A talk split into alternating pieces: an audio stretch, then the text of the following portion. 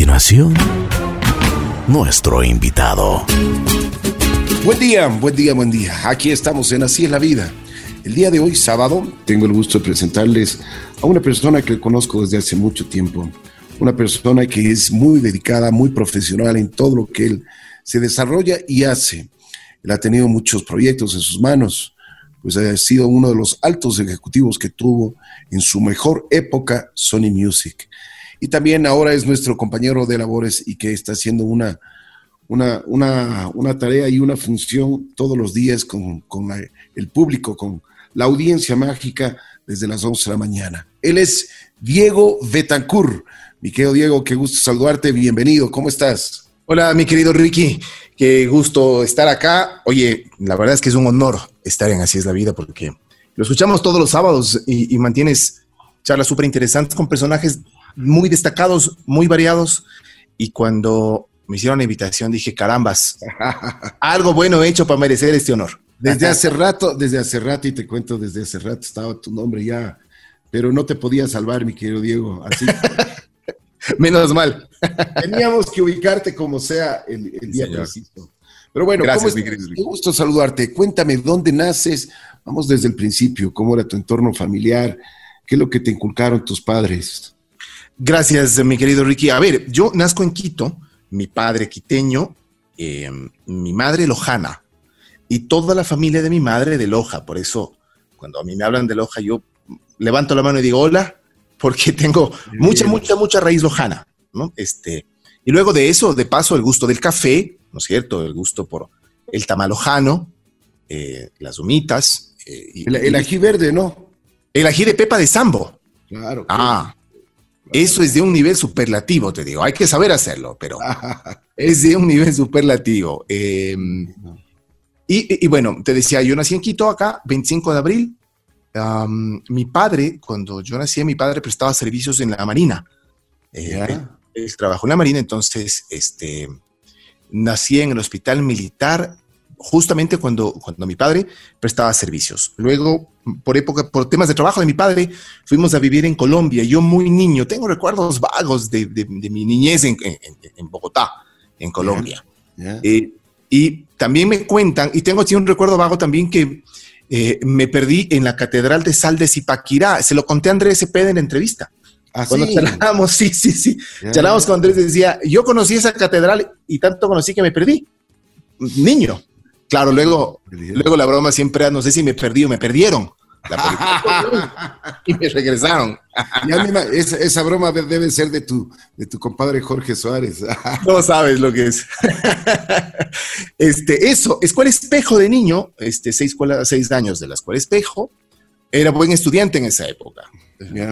Fui, fui primera escolta de la bandera nacional en escuela. Luego fui al San Gabriel eh, y entré con muy buen puntaje al San Gabriel los tres primeros años fueron maravillosos de buen estudio, algo pasó en mi vida y luego, este, no fueron tan maravillosos de estudio. Esa es la verdad. ¿Por qué? ¿Qué pasó? Creo que, creo que mucha culpa tuvo el básquetbol. Y sabes qué? este, también una época de, de esa, de, esa, rebeldía que uno tiene mal entendida, ¿no es cierto? Cuando, cuando estás en adolescencia y dices, no, vamos mejor a, a entrenar básquet o vamos a ver jugar básquet o no, yo al final del año puedo. Y mi hermana hacía una broma y decía, yo me quedé en, quinto curso, algo que no, no, soy nada orgulloso, pero en familia lo sabe.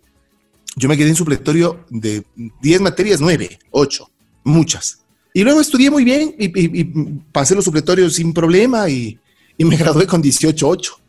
Muchos compañeros sí decían, ¿cómo te graduas con más promedio que yo? Porque en esa época había supletorio y aplazado, recordarás. Claro, claro. Entonces, este, el supletorio te daba, te, daba una sumatoria al final del año y acabé graduándome con buen promedio. Pero esa fue la, la, época de colegio. Oye, Diego, ¿qué, te inculcaron tus padres? ¿Cuáles fueron los principios que te, que te, entregaron en tu hogar? Fíjate, yo aprendí de, mi padre el trabajo arduo y constante. Mi viejo, como te contaba, eh, en la Marina, cuando se jubila muy joven, pidió la baja muy joven, se dedica a la docencia. Mi padre fue docente por más de 26 años, 27 años, de, del idioma inglés. Y tenían mis padres una panificadora Hacíamos, elaborábamos pan. Dame un segundo, Diego. A ver, explícame eso, del idioma inglés. Tu padre sabía hablar muy bien el inglés. Sí, es, es maestro de inglés y, ha dado clases, no solamente en colegios, sino también le daba clases en la Escuela Superior del Ejército y en la Escuela Superior de Policía. Oye, Diego, ¿y dónde aprendió esa habilidad? ¿Dónde tuvo esa, ese conocimiento? Mi padre lo aprende aquí y luego se va a estudiar dos años en Estados Unidos. Donde incluso trabajó en Estados Unidos dando clases de español, ¿ves? A la comunidad este, de Estados Unidos. Entonces yo lo vi en mi padre, te decía el tema de la planificadora, porque en esa época eh, mi padre se levantaba a las 5 de la mañana todos los días, hacía, escucha lo que hacía, hacía ejercicio, 20 minutos. A las seis y cuarto más o menos salía, llegaba a clases a las 7 de la mañana, dictaba su primera clase de 7 a 1 y cuarto.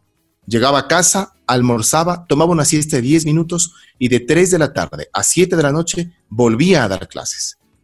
Todos los días durante años hizo lo mismo. Muy fuerte.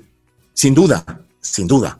Entonces mi padre a mí me enseñó el trabajo, el, amor al trabajo, la gratitud a tener trabajo, a que cuando tú... Eh, yo, siempre decía esto y lo conversábamos alguna vez en la radio. El problema de la gente que no valora el trabajo es porque nunca ha pasado hambre. Cuando tú has pasado hambre, dices, tienes trabajo, lo cuidas de todas las formas, de todas las maneras. Si no estás contento con tu trabajo, estás en posibilidades de hablar con tu, con tu empleador y de decirle, en esto puedo no estar de acuerdo y de llegar a un arreglo y si no hay una solución, darse la mano y salir por la puerta grande. Pero lo que no puedes hacer es no valorar el trabajo que tengas. Oye, ¿y tu padre te hablaba a ti en inglés? Always. Toda la vida, qué bien, qué bien, qué bien. Toda la vida mi viejo habla en inglés. O sea, que, o sea que, que, tú hablas perfectamente el inglés, 100%. Yo creo que sí, más allá de que como, como todo en la vida, no solo los idiomas, cuando no practicas, te olvidas. Claro, por supuesto. Entonces. Eh, Pero qué buena costumbre que te hayan hablado en inglés, ¿no? O sí, sea, tu padre. Mi viejo en los almuerzos, en las comidas de los domingos, cuando él cocinaba, estaba tiempo de cocinar, mi viejo los domingos, este, y, nos hablaba en inglés siempre. Y luego él, estudió francés, este, que lo domina bastante bien. Y luego, con el paso del tiempo, yo mm, gano una beca en, en Italia, en el año 2003. La UNESCO abre una posibilidad de marketing y desarrollo social yo presento los papeles, presento el proyecto y gano una beca. Y me meto a estudiar italiano porque la beca era en Italia. Bien. Entonces, el, dominio del idioma inglés como una base te abre el resto de idiomas. Claro, te sirve muchísimo. Sí, señor.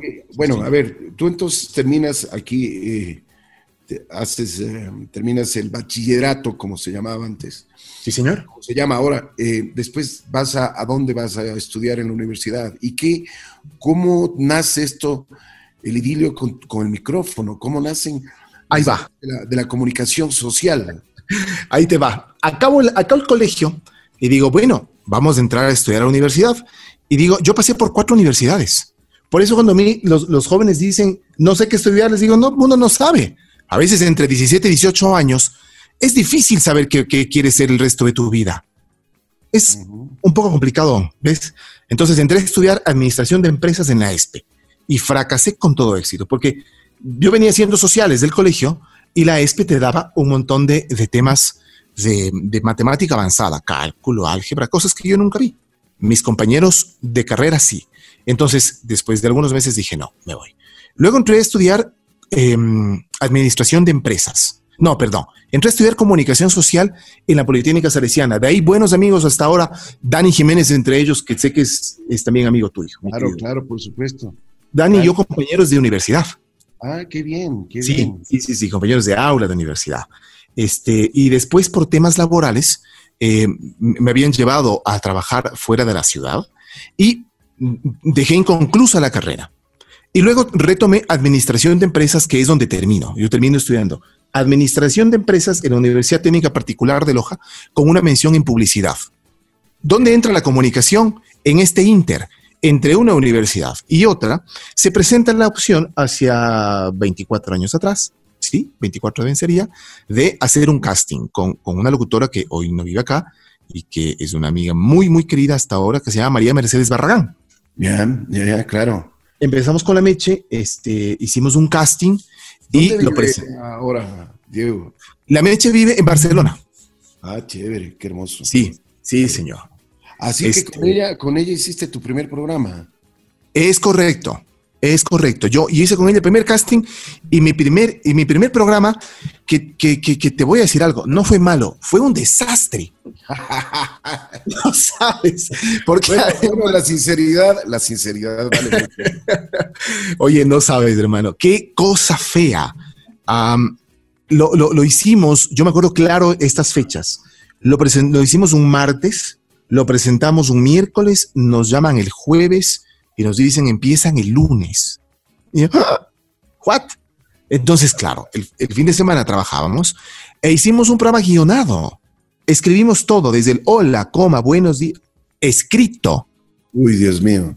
Ya Y por tanto- no sabes. Y se leyó escrito, ¿no? Un desastre, un desastre. Claro. Yo dije, no, nos van a votar, pues, todo estaba mal, ¿no? Finalmente cre- creyeron un poquito en el proyecto y luego seguimos avanzando. Y, y con el paso del tiempo, yo estuve en, en proyección, así se llamaba la estación. Hoy es el dial de FM Mundo. Ya. Este, yo estaba en proyección en esa época y seguí. Y en ese momento, cuando, la verdad, cuando le perdí el miedo al micrófono, Ujú. cuando dije, vamos a tener que fluir el micrófono y yo, eh, entendí que esto era lo que yo quería hacer el resto de la vida, la comunicación. Así fue. Fuimos, fuimos avanzando, este, fui aprendiendo. Yo tuve muy buenos maestros, esa es la verdad. Tuve una muy buena escuela. Y, y- y- luego, mm, en, en algún momento, fui operador de Christian Johnson. El gran Christian Johnson trabajaba en la estación y hacía un programa matinal de 6 de la mañana, escucha esto, de 6 a 10 de la mañana. Se llamaba Puro Contacto. Yo fui su operador y con el tiempo fui su compañero. Qué bien. Y de él aprendí a hacer talk show. Te hablo de 24 años atrás, 23. Qué bien. Sí, sí, sí. Fue, fue una buena escuela. Decía que realmente eh, eso debe haber sido una experiencia inolvidable, trabajar con Cristian. Sin lugar a dudas. Y además, Cristian, un tipo descomplicadísimo. La, la radio tenía un ventanal y él llegaba a las 6 de la mañana, se descalzaba en muchas ocasiones cuando teníamos invitados, este, y se semiacostaba y hablaba y hablaba con la gente y charlaba y lo veías fluir. Veías que él empezaba a hablar y decías, qué bárbaro, qué, qué poder de comunicación tiene, ¿no? De, de cómo sacar lo mejor de cada persona lo mejor de cada invitado y, y- y lo mejor de cada día, además, ¿no? Empezábamos de 6 a 10 de la mañana, era muy, muy tempranito. Entonces, este, dar lo mejor del comunicador a la gente que tiene la gentileza de regalarse tu tiempo y de acompañarte todos los días. Oye, Diego, ¿y algún momento, algún momento, no te dio ganas de locutar a ti eh, con, con Cristian? Sí, sí, sí, sí. Al, al final, al, al final yo tenía un espaciecito chiquito, daba farándula. Imagínate. Bueno, fue, fue de, de- de mera coincidencia, porque eh, Cristian sabía que yo trabajaba, eh, mi programa estaba en la tarde en esa época, en, en la radio, entonces me dice, da farándula. Yo, ok, preparé, lo armé, mm, no sé qué, llegué preparado y empezamos a charlar y, y le gustó y a mí me gusta mucho porque luego hay que entender otra cosa. Cuando tú estás en el micrófono, cuando haces grupo de trabajo, debes tener buena química. No basta solo la preparación. Cuando haces un tipo de programa de, este tipo, ¿no? Cuando haces un talk show, no basta la preparación si no debes tener la química. Debes saber que, te llevas bien al micrófono y afuera del micrófono. Porque si fuera del micrófono no tienes buena relación, al aire se siente. Y eso fue lo que, lo que, lo que desarrollamos este, con Cristian y eso fue lo que, lo que marcó mucho también en el tema de mi formación. Lo que tú dices es una gran verdad. Yo siempre digo que eh, dentro y fuera del... si haces una pareja, pues es como un matrimonio. Tienes que tener muchísima, muchísima química, muchísima, eh, yo diría, compatibilidad. El, eh, simplemente el- muchas veces ya con uh, un guiño de ojo o con un gesto, eh, Ujú. pues simplemente ya la otra persona sabe que lo que tiene que hacer y, y eso es importantísimo, encontrar una persona que te ayude y que tú también ayudes a esa persona a desarrollarse, pues es vital en la, en- en la vida, no se diga en la comunicación. Pero qué bueno, después de eso, ¿qué hiciste? en, esa, eh, en ese inter voy a trabajar, me llaman a trabajar en Sony Music. S- Sony buscaba en ese momento alguien que les ayude en labores de promoción. Entonces yo digo, sí, voy, eh, mandé mi, mi- hoja de vida, mandé eh, qué era lo que estaba haciendo y lo aprobó em, quien fue mi jefe, Gino Ivich, tremenda persona, tremendo ser humano. Y además, tremendo, no solamente ser humano, sino tenía el negocio muy claro de, cómo se debía manejar una compañía disquera. Entro a Sony este, y, empezamos a ver el lado artístico, el lado de, la, de, la, de, cómo manejar un plan de medios, de cómo hacer un lanzamiento. Eh, luego empieza a entender, ahí funcionó toda la formación de marketing que había contado, para empezar a hacer planes de medios, lanzamientos, un ship out, entender cuánto vende un artista, dónde vende un artista. Estamos hablando, para los amigos oyentes, de cuando habían discos. Y cuando, y cuando la, industria se basaba en eso, en la venta de discos. Hoy todo es digital. Diego, mucha gente dirá, uy, pero se ha sido ya viejito. Te juro, ¿de qué están hablando? ¿Qué es eso? Imagínate, yo cuando, yo cuando digo y hablo y digo, antes nosotros teníamos eh, que llevar y para colocar música en alguna parte, me acuerdo que, eh, le decían, tienes que llevar el muerto, el muerto era la, mezcladora, los dos platos, y aparte de eso tenías que llevar el baúl, pues. Entonces decían, ya viene el baúl del abuelo. Y era todo el, el, imagínate, era el, el baúl llenito de, discos. Sí, era impresionante, era impresionante. Ahora, pues llevas tu computadora y listo, se acabó, no pasa nada, ¿no? Claro, exacto, llevas tu computadora cargado todo además, ¿no? Y si, es que, y si es que tienes suerte y tienes datos y alguien te pide, descargas una canción y la tienes. Y de una. Claro. En ese momento. Correcto. Nosotros no. Lo que nosotros hacíamos en esa época era este, tener que entender cómo llevábamos discos a la radio. Y yo, en, en, la época del disco compacto, compañeros míos vendían acetatos. Hoy reliquias, ¿no? Por supuesto. Oye, Diego, ¿y qué tal la, experiencia con Sony? Porque me imagino que eh, tuviste la oportunidad de, ir a convenciones fuera del país, a, estar en contacto con eh, diferentes managers, diferentes gente medios, eh, los mismos artistas. O sea, ¿cómo fue la experiencia? Porque eso es, eso es muy interesante. Además, debe haber sido para ti enriquecedora, ¿no? O sea, incluso te forjó en tu personalidad. Sí, sí, sí, sí, sin lugar a dudas. Fíjate que mi primera convención, este, ya la hago cuando, a ver, pasa un año y un poquito y BMG se fusiona con Sony Music y buscaba un label manager, perdón, una persona que sea, que, sea el representante del sello, o sea, su, eso, su label manager, ¿no? Su gerente de sello este, en, en el país. En la fusión de Sony con BMG, yo presento, me piden los papeles, los presento y me aprueban y paso a ser yo el label manager de BMG. Mi primera convención me llevan en ese, en ese cambio a la presentación del disco de Jerry Rivera en los Estados Unidos. Era la primera vez que yo viajaba a los Estados Unidos. llego a los Estados Unidos y nos llevan a Coral Gables a la presentación, al lanzamiento del disco de Jerry Rivera, la primera vez que yo vi un escenario cerca eh, de una pérgola en un río. Era la presentación del artista para, para la compañía discográfica. Entonces, ver una cosa espectacular. Y ahí empezamos a, este, a, generar lazos y vínculos con toda la región y todos quienes trabajamos en el mundo discográfico. Yo tengo un par de amigos hasta ahora que mantenemos contacto, este, uno en Perú y otro en Colombia, con quienes mantenemos contacto hasta ahora. Entonces entiendes eh, cómo funciona eh, un poquito el medio artístico, ¿cierto? Entiendes que el artista es por sobre todo un ser humano. Vamos, a veces culpa de, culpa, culpa de los managers, este, si quieres verlo desde el otro lado, a que, los distancian de la gente. Pero... oye, digo, y qué bueno que hayas dicho eso, porque a veces, eh, muchas veces dicen, pero qué pesado, ¿cómo no, va, ¿cómo no se toma una foto con nosotros que nosotros hemos sido quienes hemos apoyado la carrera de este señor. Y definitivamente los artistas ni siquiera tienen conocimiento de que, de que querían una foto o cualquier cosa así, ¿me entiendes? Así es, en la mayoría de casos no lo saben. En la mayoría de casos. Y quedan de pesados, ¿no? Ellos quedan mal. Claro. Porque nadie te dice, ah, no, el manager. No, no, no, no, no, no el artista es el, es, el, pesado. Y no es cierto. En la mayoría de ocasiones son seres humanos súper lindos.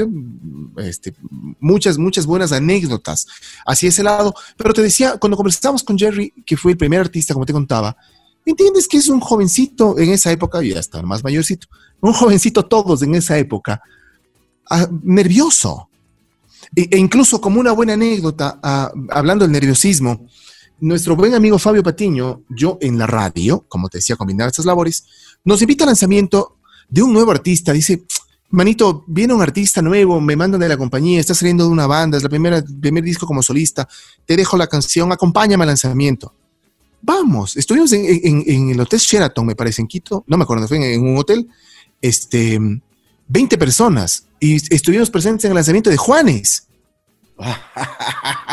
Era nada menos y nada más que Juanes. Juanes, venía una banda, salía una banda, se llama Equimosis, la compañía lo está mandando, échame una mano. Claro, vamos, vamos, vamos por acompañar al amigo, ¿ves? Al rato dice, ah, Juanes, qué bonito. Entonces, em, también vas aprendiendo que, en la parte artística, primero son seres humanos como tú, como yo, como todos nosotros, que, que, tienen problemas, que los deja la novia, que en algún momento este, sufrieron, lloraron, les duele el estómago, les da frío. Son súper seres humanos. Y segundo, que en muchos casos están nerviosos cuando van al escenario.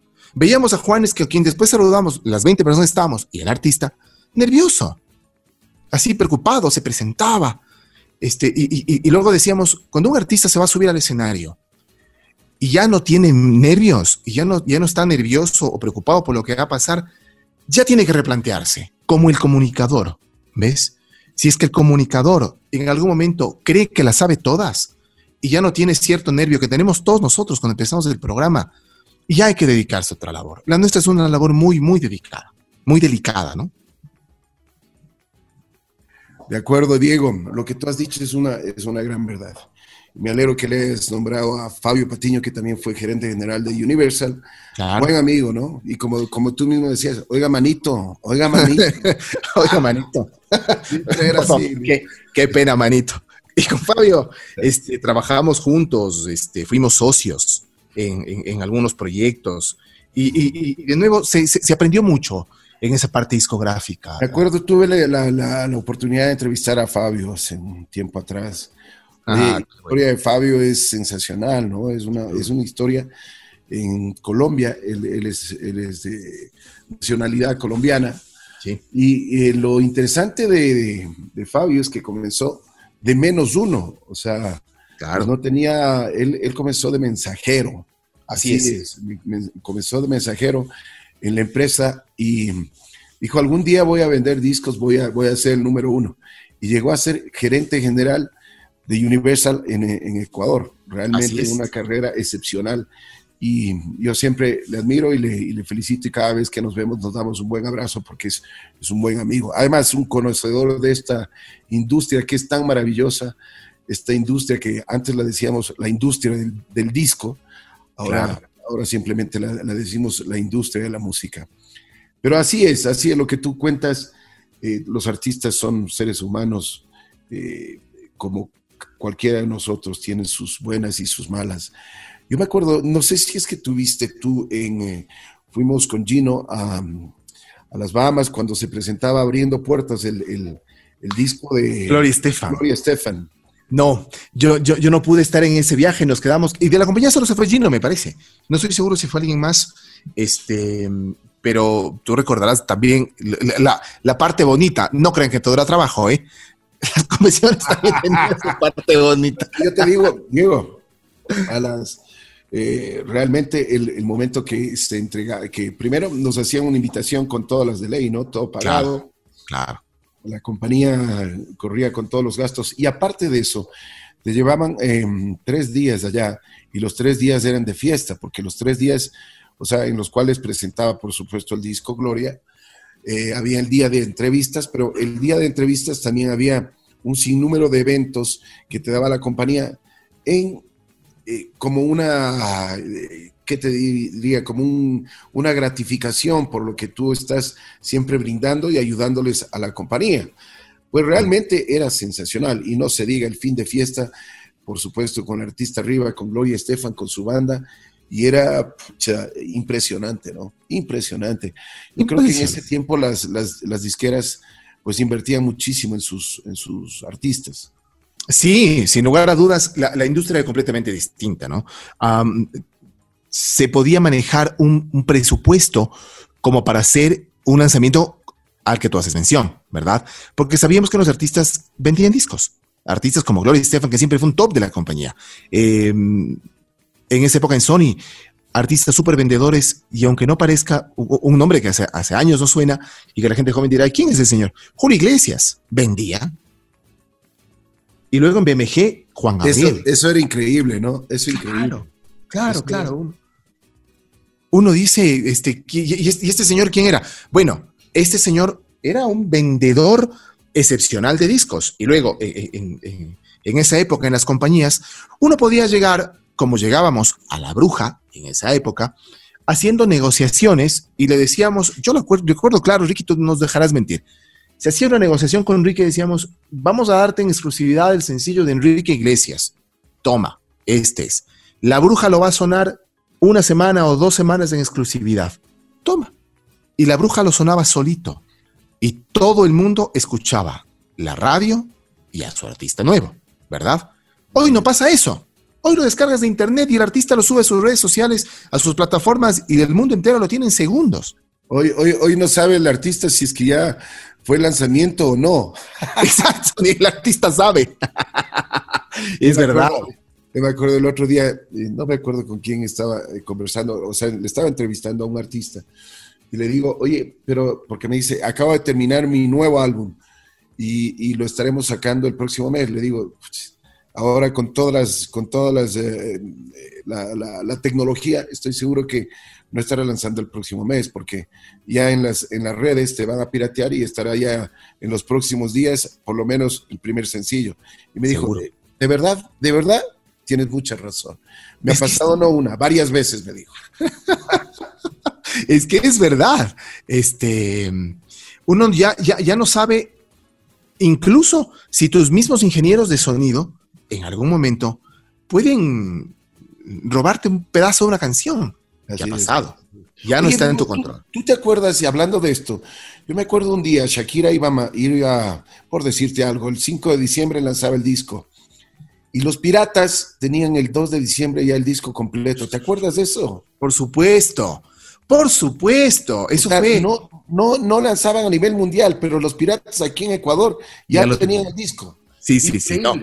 Eso era tremendo. Y, a propósito, tocaste un tema súper interesante que sería motivo de alguna charla cuando, cuando quieras, cuando hacemos un panel sobre esto, la piratería.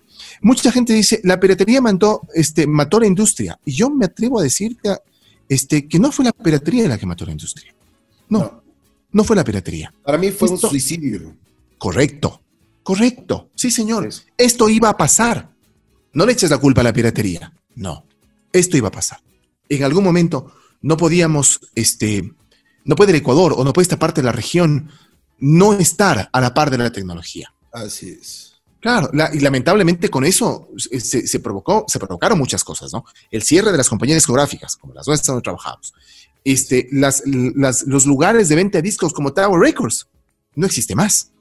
Así es. De acuerdo. Este, de acuerdo, porque acuérdate que, eh, y eso se habló muchísimas veces, em, un disco costaba 16 dólares, los cuales los, los, impuestos eran tan altos, y un disco pirata costaba un dólar. Claro. ¿Cómo, ¿Cómo tú puedes competir con eso? Completamente de acuerdo. No hay forma de competir. Entonces, sobre eso tratábamos de hacer muchas campañas, ¿no? Diciendo este, que, que se tiene que apoyar la industria, que se tiene que hacer esto, pero era en ese momento, en esa transición, un tema económico. Así es. Y contra eso mucho más no se pudo hacer. Llegó la, este, la, digitalización, la globalización, y aquí estamos ahora hablando de lanzamientos digitales. y todo se acabó, ¿no? Y todo se acabó. Así es. Oye, Diego, una, eh, del paso que, que, que, que te dejó la, el ir a la industria, digamos, ya, pero de lleno, en ir a una discográfica como Sony Music, aparte de las buenas experiencias que tuviste con, eh, con, todos los artistas, manager y todas las convenciones, pero te abrió la mente, te, abrió, como diríamos, te abrió el apetito, te abrió, además te hizo eh, tener hambre de gloria, ¿no? Buena pregunta. Sí, sin duda, buena pregunta. Sin duda. sin duda. Oye, este Siri se mete cuando no, no, debe de meterse, ¿no? bueno, no, no, no. Y esto, y esto está bien, estamos en una charla entre amigos. Cuando te pasa eso en una reunión, te digo. Basta. siempre, siempre, siempre, porque eh, cuando, cuando tienes la posibilidad de, de, entender este tema de la industria musical, gracias a Dios, vas avanzando en el camino y luego dices, bueno, vamos a formar artistas y vamos a trabajar con artistas y vamos a hacer algo por el país, ¿no es cierto? Y, y, sobre eso vas encontrando proyectos en el Ecuador que son realmente buenos, que hay artistas que realmente valen la pena. Lamentablemente, y no es un mal de Ecuador, ojo con lo que voy a decir, que, o sea, que no, se que no se malinterprete, no es un mal nuestro, es un mal del mundo entero. También hay personas que creen que son artistas y que por eso están en la obligación, los medios estamos en la obligación de tocar sus temas y están lejísimos de eso. Y en algún momento también charlábamos sobre esto. Em, tú, recordarás, este, mi querido Ricky, cuando se planteaba la ley del uno por uno. Nos llamaban a, conversatorios, a reuniones, y algún, alguna persona decía, yo soy artista y la radio me tiene que tocar. dijimos, no, tú eres artista y la radio te va a tocar si es que eres bueno. Exacto. No porque la ley nos va a obligar.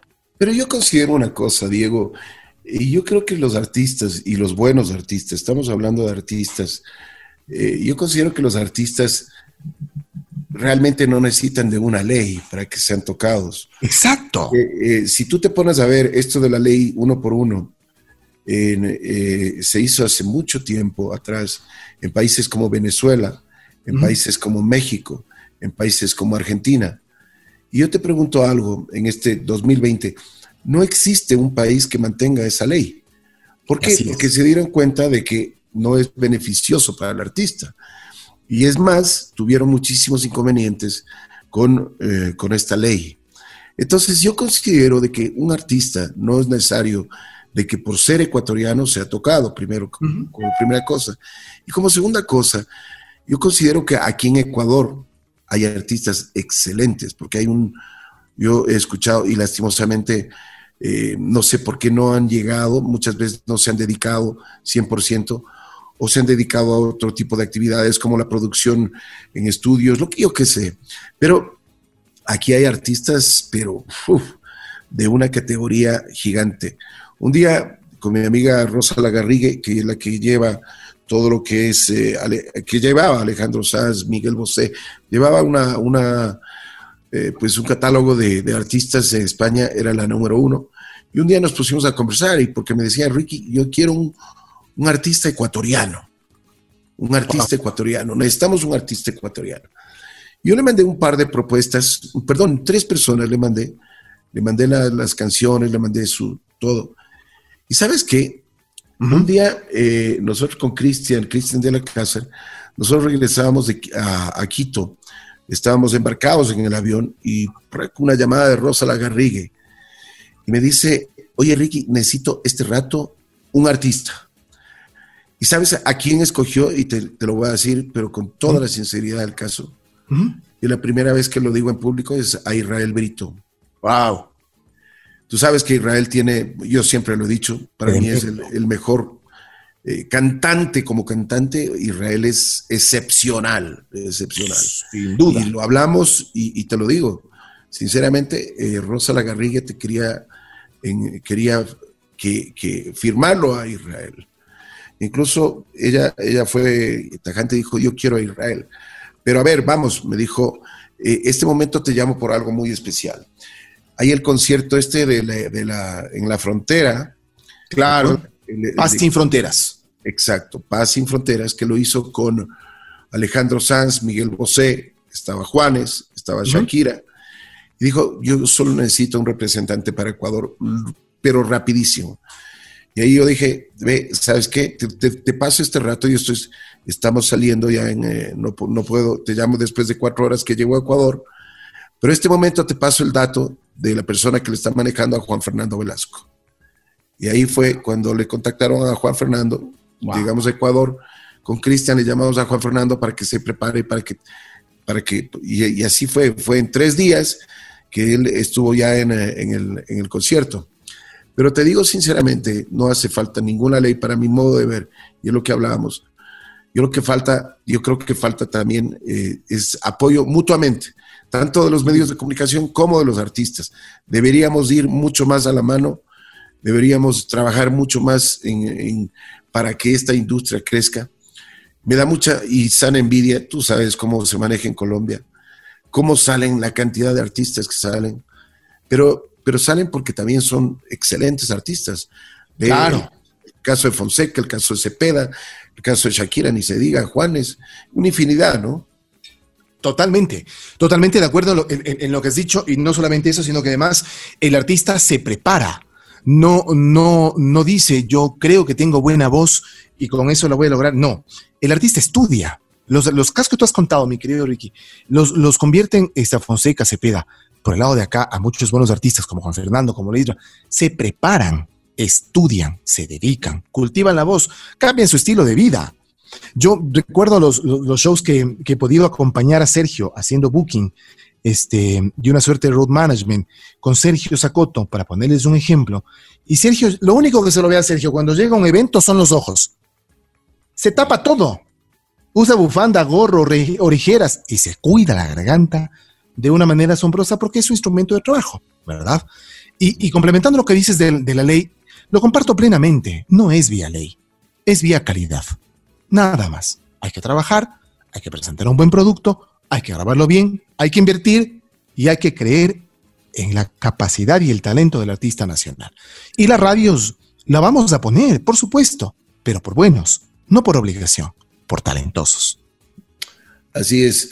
Oye, Diego, tú has, tú has tenido la oportunidad, y bueno, a ver si es que nos cuentas, pero ya que nos metimos en este cuento, eh, eh, tú tienes tu empresa, la que maneja muchísimos aspectos, o sea, tienes un abanico de, posibilidades, de, redes sociales, ahora que es, muy común, la, parte publicitaria, la parte de artistas también, y a eso es lo que yo quería ir. ¿Cómo te ha ido con los artistas? ¿Cómo, cómo has trabajado con ellos? Es, lindo el trabajo con los artistas, te digo.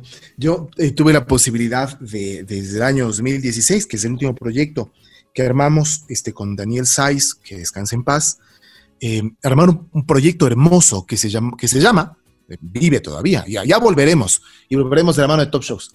Ya volveremos a hacer una gira, que, un homenaje a la música de Soda Stereo que se llama Soda Eterno. Eh, e-, ese proyecto nacía a partir de la llegada, del ingreso a los 30 años. Lo vi, excelente, lo vi. Gracias. Sí, la verdad es que sí. Márquelo Muchos detalles, una, una, producción de primerísima categoría. Te felicito.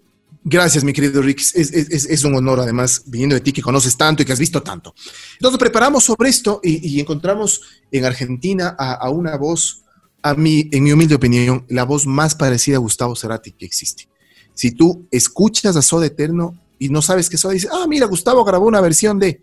Y no. Era, e, e, era este homenaje que, propusimos y que, funcionó tanto, gracias a Dios, que aquí hicimos un show y lo siguiente que hicimos fue una gira a México. Decíamos, no sé cuántas bandas en la historia del rock ecuatoriano pueden decir que hicieron un show y se fueron a hacer gira en México. Cinco ciudades. y no fue una gira de promoción, fue una gira con cinco ciudades pagadas un empresario lo vio, creyó, compró y nos fuimos. Y luego nos llevó una gira a Ecuador, y luego nos llevó a otra gira a México, y luego a una gira a Colombia, y luego a otra gira a Ecuador, y luego la enfermedad de Dani, y luego la pandemia. Entonces...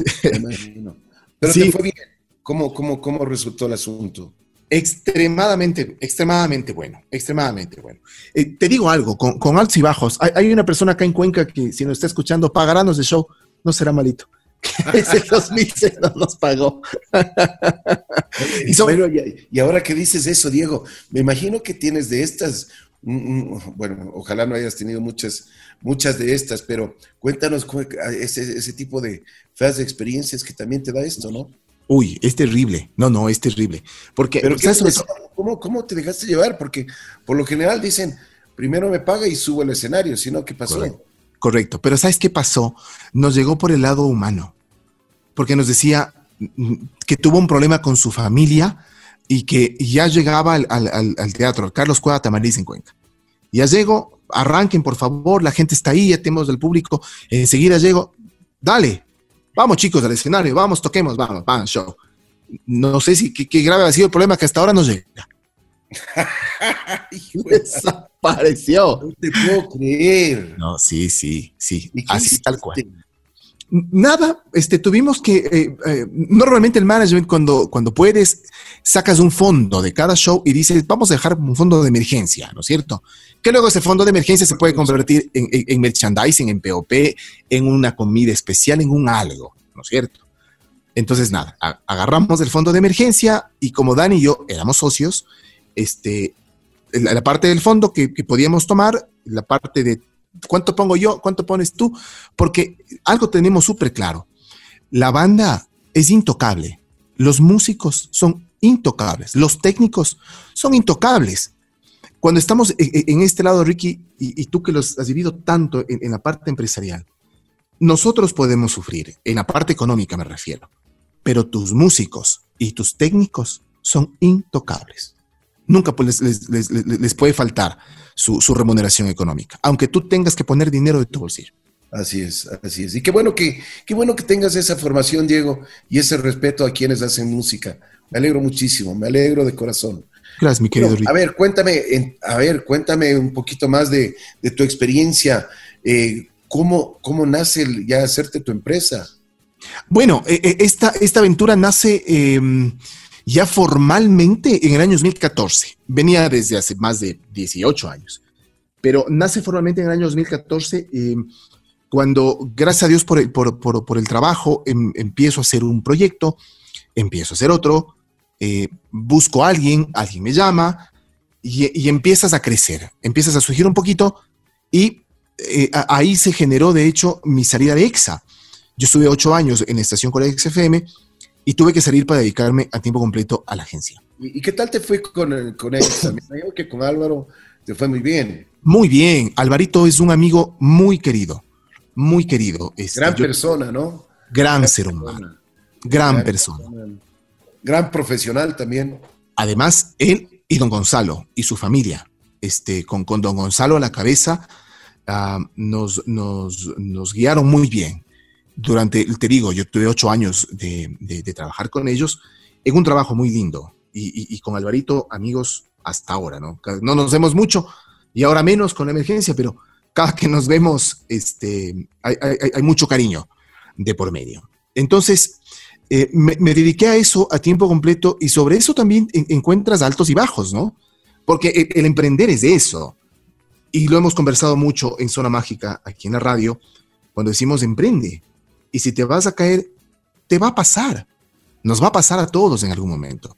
Si nos hemos encontrado, o, si nos encontramos con, eh, yo en mi caso, con un mal socio, eh, en algún momento con otro mal negocio, o un par de malos negocios en realidad, pero aprendes a lucharla. Aprendes a pararte este, y, y dices dos, dos cosas importantes. Primero, tu familia vive de esto, entonces hay que lucharla todos los días y segundo, si esto es lo que a ti te encanta hacer, si eso es lo que a ti te apasiona hacer, la vas a lograr. En algún momento la vas a lograr. Si te apasiona eh, la venta de helados, pon una heladería y vende un gran helado y da una muy buena atención al público. Si te apasiona la moda, pon una boutique y hazlo bien. Lo que vayas a hacer, hazlo bien, hazlo con pasión, hazlo de manera correcta, dedícate. ¿Te vas a caer? Sí. ¿Te vas a encontrar con gente que te quiere embaucar? Sí. ¿Alguien lo va a lograr? También. Pero no dejes de hacerlo, no dejes de intentarlo, no dejes de luchar y en algún momento los réditos, más temprano que tarde, van a llegar. De acuerdo, todo sacrificio tiene su recompensa y cuando lo haces, como tú mismo dices, con, lo haces con, amor, con, con mucho empuje, pues eso resulta porque resulta. Sin duda. Digo, a ver, ¿a qué se dedica Dharma? Dharma, primero quiero saber por qué le pusiste Dharma Comunicación. Dharma, Dharma es todo un cuento. Este, como, como para resumírtelo, yo, yo venía de una, de una pérdida económica importante, importante. Entonces, eh, en algún y, en ese momento en la vida en que te replanteas, ¿no? Entonces dices, o busco trabajo en una agencia y sé que voy a ganar, me voy a poner un caso cualquiera, sé que voy a ganar 100 dólares y con esos 100 dólares los voy a distribuir así, o no, o retomas las actividades. Entonces, eh, el Dharma, en, buena definición, es lo contrario del karma. El Dharma viene a ser algo así como esas cosas buenas que la vida te tiene preparado, o que la vida o que Dios o quien tú quieras creer, está muy bien, te tiene preparado y que por derecho te lo mereces.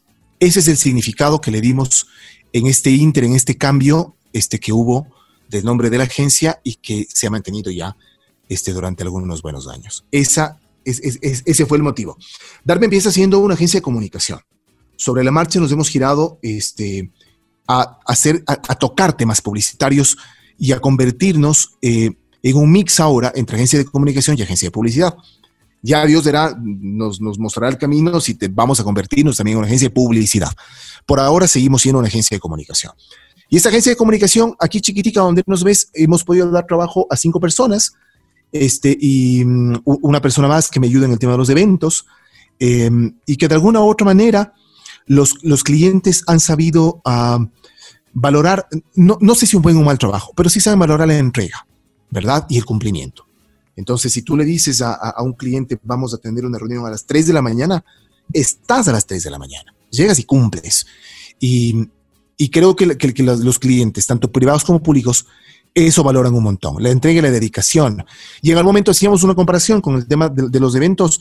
Las luces eh, las puede comprar cualquiera, o, los, los parlantes, los puedes comprar. Pero saber cómo colocarlos, saber dónde colocarlos, saber hasta dónde subir el volumen, saber cómo manejar los micrófonos, cómo y dónde manejar las luces, eso es lo que se valora. Así es, a mucha gente, eh, y siempre yo he oído esto desde hace muchísimos, pero muchísimos años. Es como cuando te dan un Ferrari. Un Ferrari hay muchas personas, pocas personas que lo saben conducir. Hay personas que simplemente ya con el rugir del motor ya se asustan y no, no saben cómo hacerlo. Esa es, la gran verdad, esa es la gran verdad de la vida. Y en todo se hace así. Bueno, Diego, y, y, con el micrófono, ¿cómo te va? Eh, ¿Te sientes bien? ¿Te sientes identificado? no has perdido ese, ese, porque cuando abrimos el micrófono siempre tenemos ese eh, pequeño nerviosismo, eh, estamos concentrados a mil, eh, hay muchas veces que tenemos que sacar ideas de, yo no sé de dónde salen, pero salen en ese momento, son milésimas de segundo. ¿Cómo te sientes? ¿Cómo va? ¿Cómo va todo eso? Yo, yo te digo algo, mi querido Ricky, creo que, creo que el micrófono se convierte en, en mi mejor amigo. Cuando, cuando por algún momento eh, te contaba en este inter de, de, salir de EXA y luego volví, eh, hicimos la gira con Soda, que hicimos un año y medio viajando, y luego volví este, a, radio, estaba más nervioso de lo normal, porque dices, llevaba muchos años de hacer radio ya, pero siempre tienes una sensación extraña al micrófono. Y y tomas mucha responsabilidad al saber que tienes mucha gente o poca gente, no importa, pero tienes alguien que te está escuchando. Y ese alguien que te escucha merece respeto y merece que le entregues lo mejor de ti todos los días. Entonces, eh, por eso te decía que se convierte un poco en tu mejor amigo porque eh, a través del micrófono puedes contarle a la gente algo que a la gente le interesa hablar. Y, y al inicio de esta linda charla hablábamos de la formación de radio, ¿no es cierto? y, hemos coincidido en que si no tienes nada importante que decir al micrófono, no lo digas. Si no vas a hablar algo importante, no abras el micrófono, pon música, invita a alguien. Si no tienes algo importante que decir, déjalo así. Y en eso nos hemos llevado. Entonces, eh, es, estar tras los micrófonos de la bruja ahora y sentir que, que pasa algo, este, mi querido Ricky, con, con la radio. Creo que alguna vez te lo dije y hoy lo voy a decir muy públicamente. Es lindo saber que la bruja le pertenece a los oyentes. Cuando tú recibes un mensaje y recibes una llamada, dicen, esta es mi radio, es mi bruja. Así la sienten. Y eso se construye con muchos años de excelente trabajo. Y a quienes tenemos el honor de estar tras los micrófonos nos deja con una responsabilidad enorme.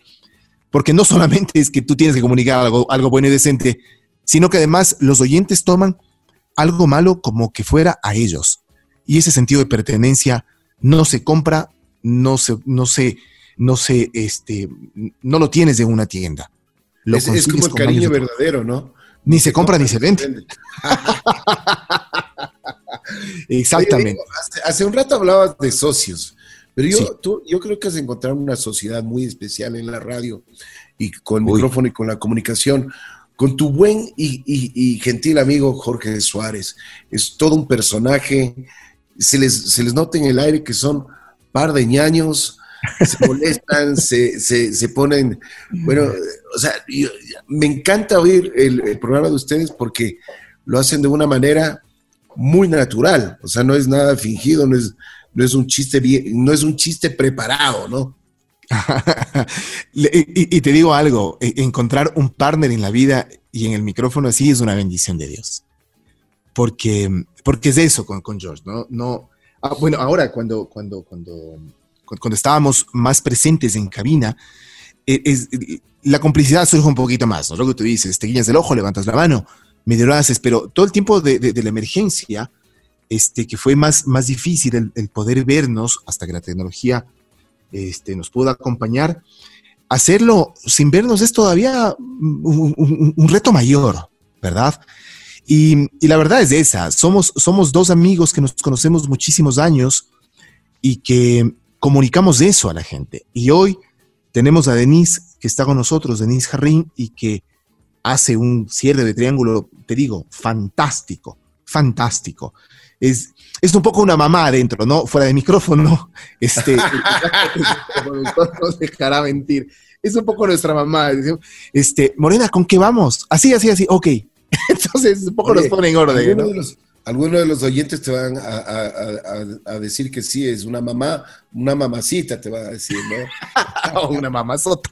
Tiene una, tiene una hinchada la, la, la famosa Denise y me encanta porque ella bueno, yo creo que todos los que estamos en el micrófono adoramos lo que hacemos, pero ella en particular, o sea, ella es, ella es entregada 100% y me, y me alegro. Me alegro, yo cuando vino Denise, eh, y te acuerdas que parece que pensábamos lo mismo, decíamos, ojalá eh, vaya con, ustedes. Sí. con, contigo, con, con, con Jorge, parece que se han llevado toda la vida, oye. la verdad es que sí, hubo, hubo gran química. Eh, yo tengo el gusto de conocer a Denise.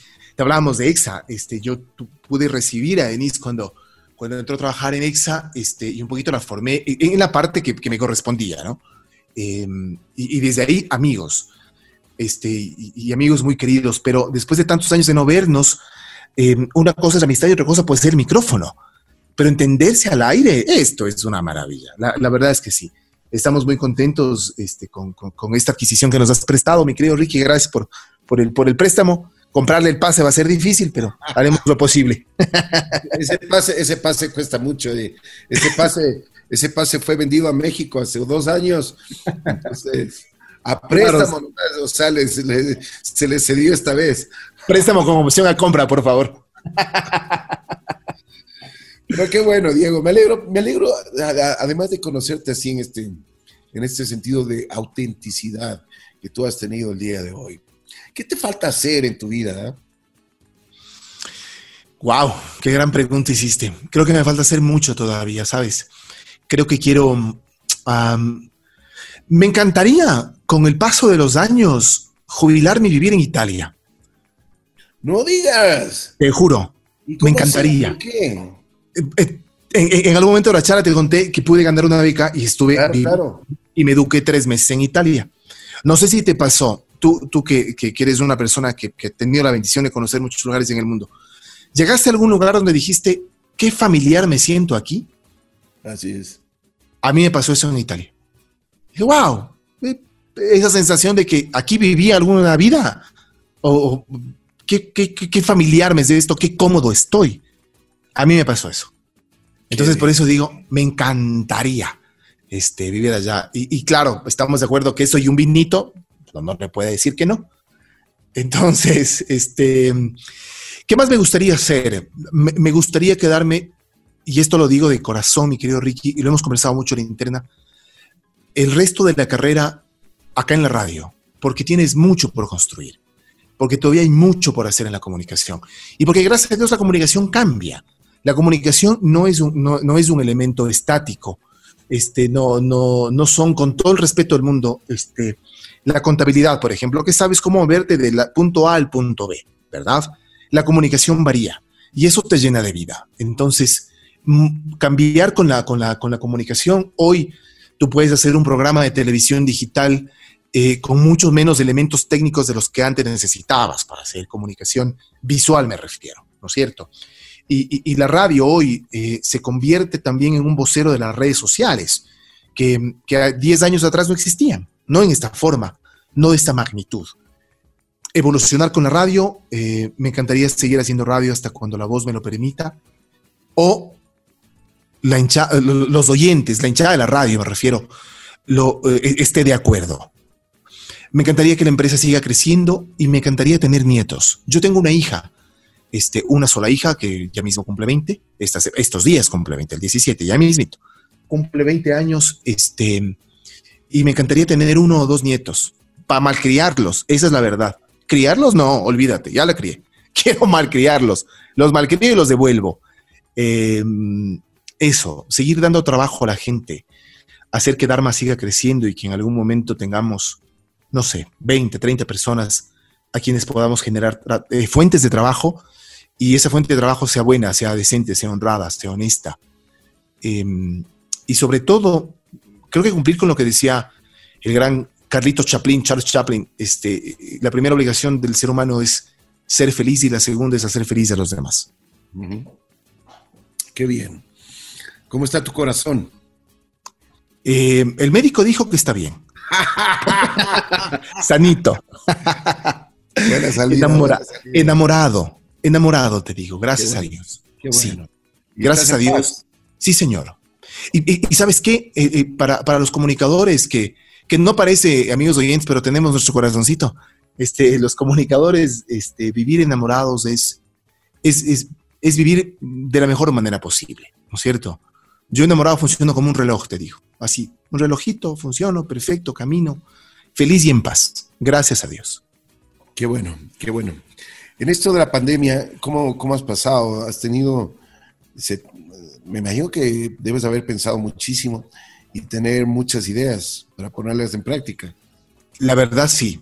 Eh, durante el tiempo de la emergencia sanitaria, sabes que lo primero que haces es, es replantearte tu salud y tu vida, ¿no? Y luego dices, ay, yo tenía que hacer un proyecto, yo tenía un concierto, yo tenía esto.